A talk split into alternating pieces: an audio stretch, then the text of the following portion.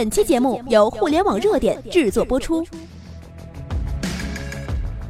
互联网头条新闻，重大事件，每天为你报道。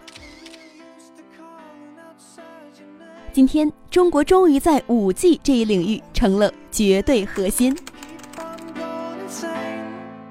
移动互联网时代的到来，随着智能产品的发展迅速。也从而让通讯技术的更新换代的节奏变得是越来越快了。两 G、三 G、四 G，以至于就将来临的五 G。而通讯技术的强大以及通讯速度，直接决定了移动互联网时代的强和弱。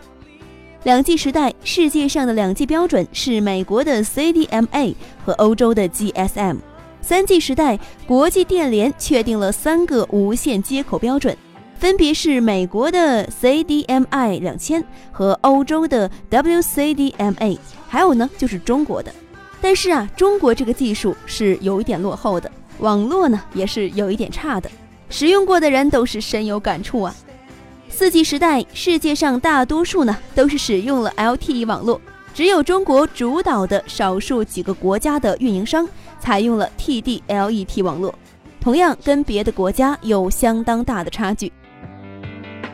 中国在通讯战役中一直扮演着负责建信号塔的尴尬局面，什么核心技术都和我们是无关的，技术落后让我们根本没有话语权，只有过硬技术才是最高话语权的时代，技术才是唯一的衡量标准。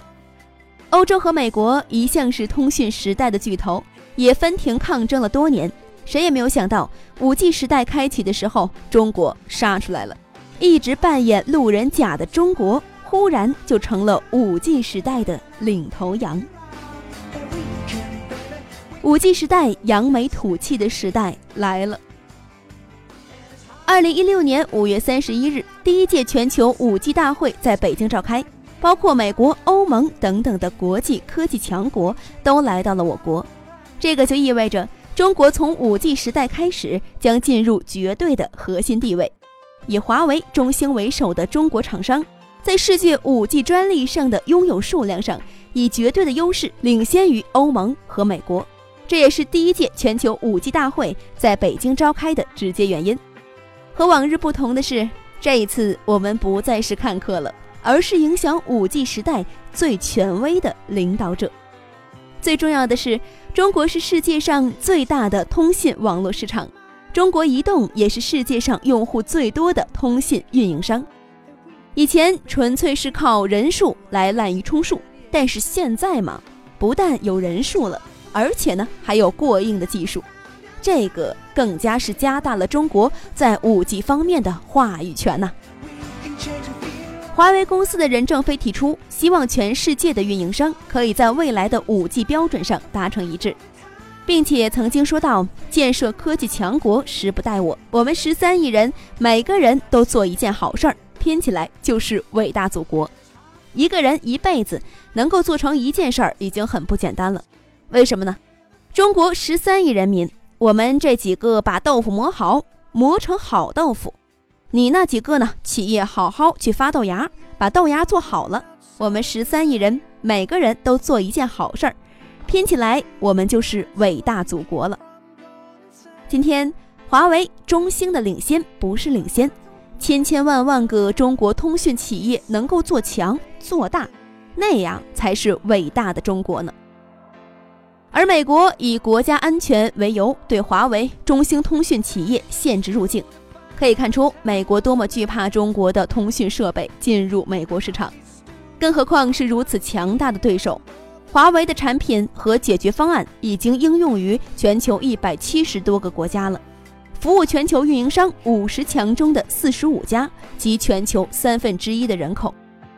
一流的企业做标准，二流的企业做品牌，三流的企业做产品，向来是衡量企业的标准。而今天，华为和中国要做的就是五 G 标准。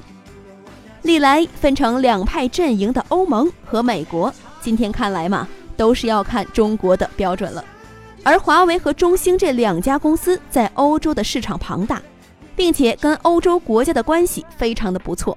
在五 G 统一标准的路上，中欧携手一起统一，目前来看几乎是必然的。而向来以美国为标准的日本，中国这次的破茧而出，让日本人 也是陷入了难题呀。日本人最最担心的是，在五 G 标准的统一建设上，中国、欧洲以及亚洲的大多数国家都是一个标准，而日本若和中欧一个标准，到时候遭受到了美国的施压，要变更的话，浪费钱不说，在五 G 建设上也会落后的。扬眉吐气干得漂亮，这一次美国和日本都得看中国脸色。华为加油，中国通讯加油。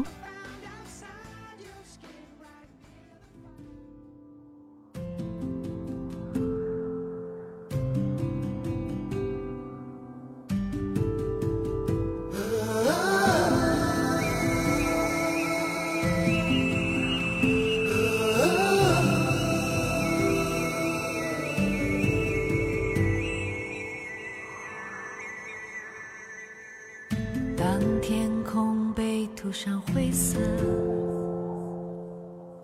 当星星离家出走了，当月亮不再微笑着，当太阳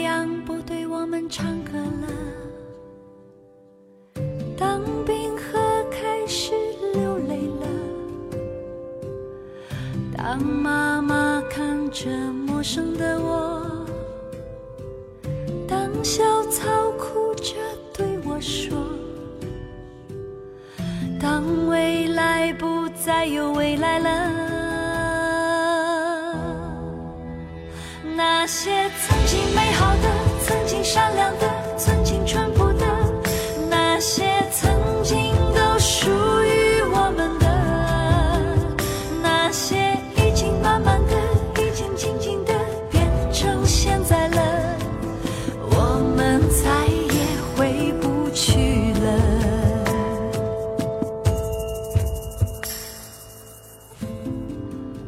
嗦一嗦嗦啊就，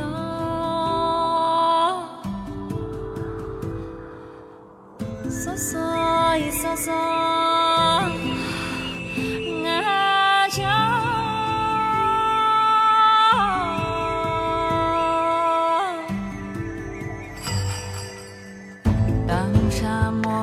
成绿色，